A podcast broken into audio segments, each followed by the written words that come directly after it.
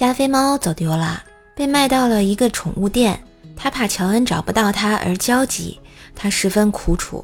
终于有一天，乔恩走进宠物店，看到了加菲猫，欣喜若狂，将它买回家中，结局圆满。故事的最后，加菲猫背对着夕阳说了一句话：“我永远也不会问乔恩，那天他为什么会走进宠物店。”嗯，细思极恐啊。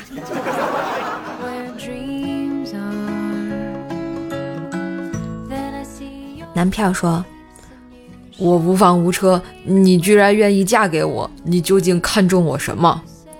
我看中你的写作能力啊！你可别指望我写作赚稿费啊！不要求你赚稿费。那你要写什么呀？你得罪了我，你得写检讨书吧。你每晚按时回家，你得写保证书；你要向我要零花钱，你得写申请书；你天生怕洗碗，你得写决心书；你要与我亲热，你得写请愿书。感觉他活着就在写作呀。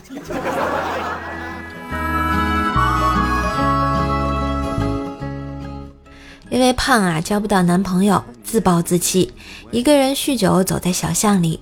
正巧撞见啊，一个男子抢了一个女子的包，我借着酒劲儿直接冲了上去，把男子压倒在地，抢回了女子的包。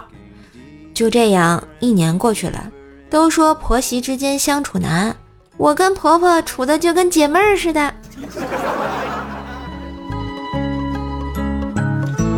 see your。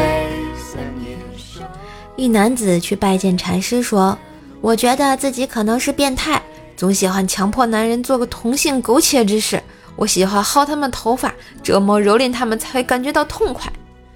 禅师不语，默默地拿起一个瓷杯揣在胸前。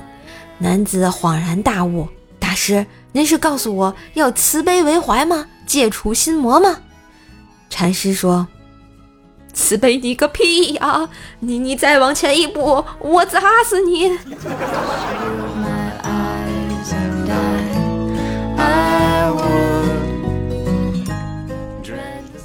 我爸呢有一辆九十年代的面包车，放了很久。我姐心血来潮叫我一起去市上买东西。她开车到了市里的啊红绿灯等红灯，绿灯亮了，起步打方向，一用力，方向盘掉了。过了十几秒，后面的车响个不停。我姐特别淡定的拿着方向盘下去了，瞬间全部都安静了。厉害不？嘿，今日份段子就播到这里啦！我是段子搬运工射射呀，喜欢节目记得订阅专辑哦。